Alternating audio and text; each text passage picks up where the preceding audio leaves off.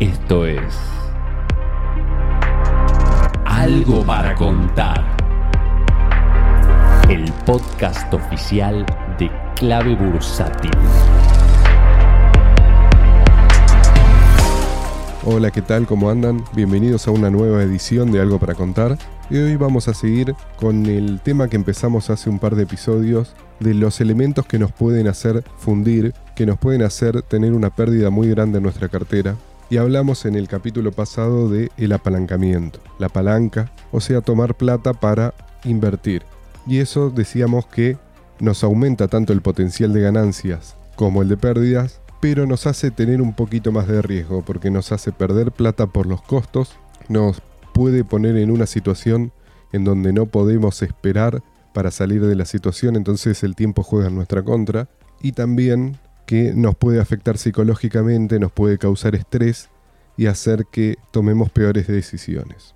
Entonces, para quienes seamos principiantes en esto, conviene no utilizar la palanca, dejando esa herramienta para cuando seamos más avanzados y, aprender a usarla con mucho cuidado, evitando caer en la adicción que puede generar eh, multiplicar resultados con apalancamiento. Hoy vamos a hablar de otro elemento que nos puede perjudicar nuestra cartera, nos puede generar un riesgo mayor y vamos a discutir de su contraparte. ¿Cuál es eso? La concentración. La concentración es lo contrario a la diversificación pero le vamos a dar un par de vueltas de tuerca al tema de la diversificación, porque es la recomendación, casi la primera recomendación con la que nos encontramos a la hora de empezar a invertir. Diversifica la cartera. Acá lo vamos a discutir un poco y vamos a ver cuándo nos sirve diversificar o cuándo podemos diversificar en mayor medida y cuándo también nos sirve concentrar. Recordemos que estos tres elementos que nos pueden fundir, que son el apalancamiento, que son el apalancamiento, la concentración y la iliquidez, no significa que no podamos usarlos, sino que hay que tener cuidado cuando empezamos a incorporarlos en nuestra inversión, sobre todo si tenemos más de uno de estos elementos. Si tenemos una cartera ilíquida, concentrada y apalancada, vamos a estar expuestos a mucho riesgo. Bueno, ¿cuál es el beneficio de la diversificación? La diversificación es invertir en distintos activos, el famoso no poner todos los huevos en la misma canasta, y estos distintos activos además tienen que ser no correlacionados. Por ejemplo, si yo invierto en Banco Galicia y en Banco Macro, puedo pensar que estoy diversificado y en cierta manera lo estoy porque tengo dos bancos, tengo dos empresas distintas, dos acciones distintas. Entonces si pasa algo con Galicia, tal vez no pase nada con Banco Macro, pero lo cierto es que van a estar correlacionados.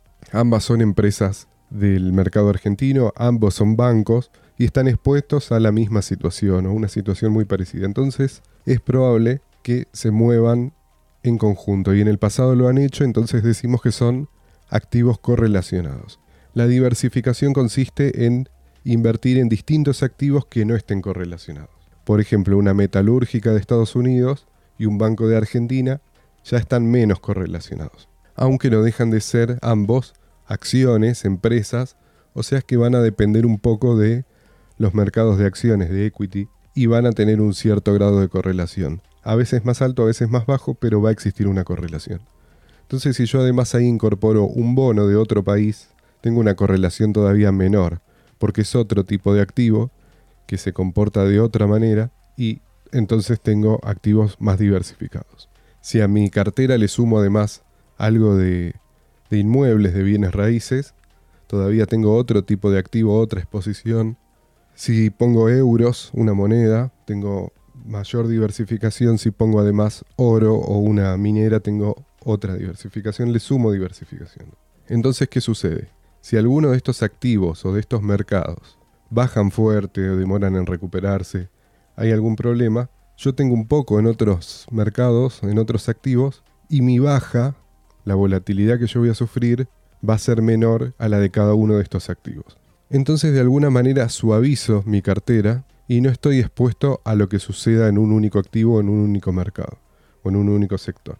Esto me va a dar una cierta tranquilidad, va a ser una manera de diluir la volatilidad de cada activo y por lo tanto también de diluir mi decisión.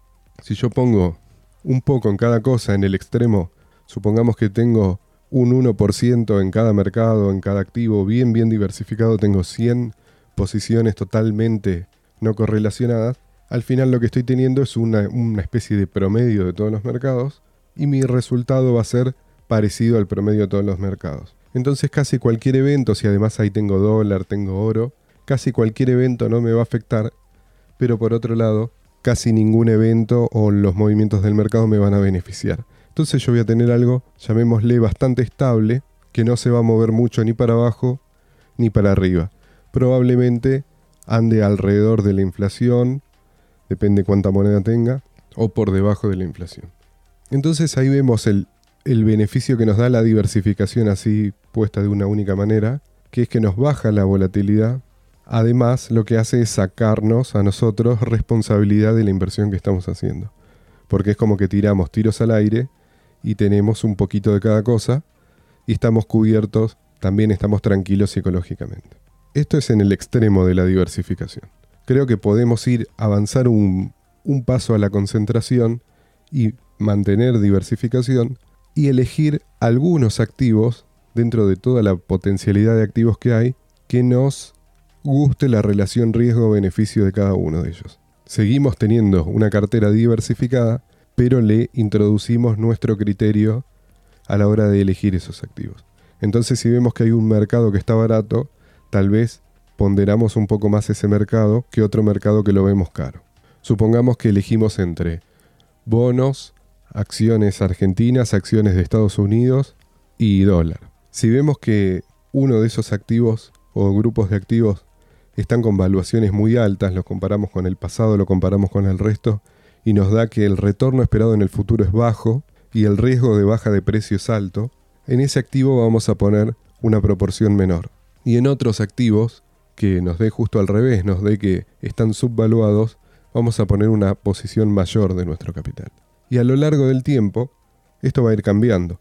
Los activos que estaban baratos, tarde o temprano van a estar en valuaciones más caras y viceversa con otros activos y nosotros lo que podemos hacer es ir rotando parte de la cartera de los activos que están se van poniendo más caros, vendemos parte para comprar aquellos que son más baratos.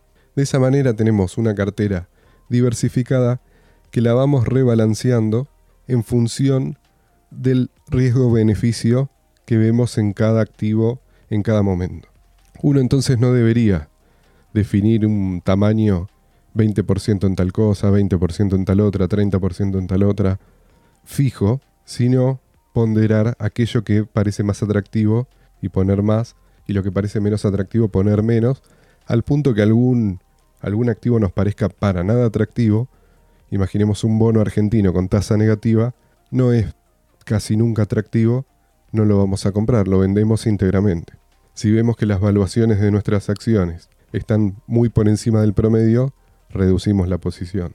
Si tenemos una posición o venimos siguiendo una acción que nos gusta y hay alguna noticia, algún desequilibrio que hace que se ponga mucho más atractiva, podemos considerar aumentar. Y así vamos rebalanceando, no tenemos solamente nuestros ahorros que vamos generando regularmente para incrementar las posiciones, sino que tenemos la posibilidad de vender aquellos activos que han subido mucho de precio y con eso incrementar las posiciones. Esta manera de, diversificar a mí me parece la más interesante, porque tenemos los beneficios de esa cobertura que nos da contra la incertidumbre y contra nuestra ignorancia de tener varios activos no correlacionados y los beneficios del rebalanceo que nos permiten aprovechar la volatilidad a nuestro favor e incrementar la cantidad de, de acciones o de títulos que tenemos. Entonces en este esquema lo que vamos a ir logrando es una diversificación que se va dando a lo largo del tiempo. Tal vez hoy tengo mi primer exceso de, ahorro, nos podemos remontar a los capítulos de la dimensión financiera.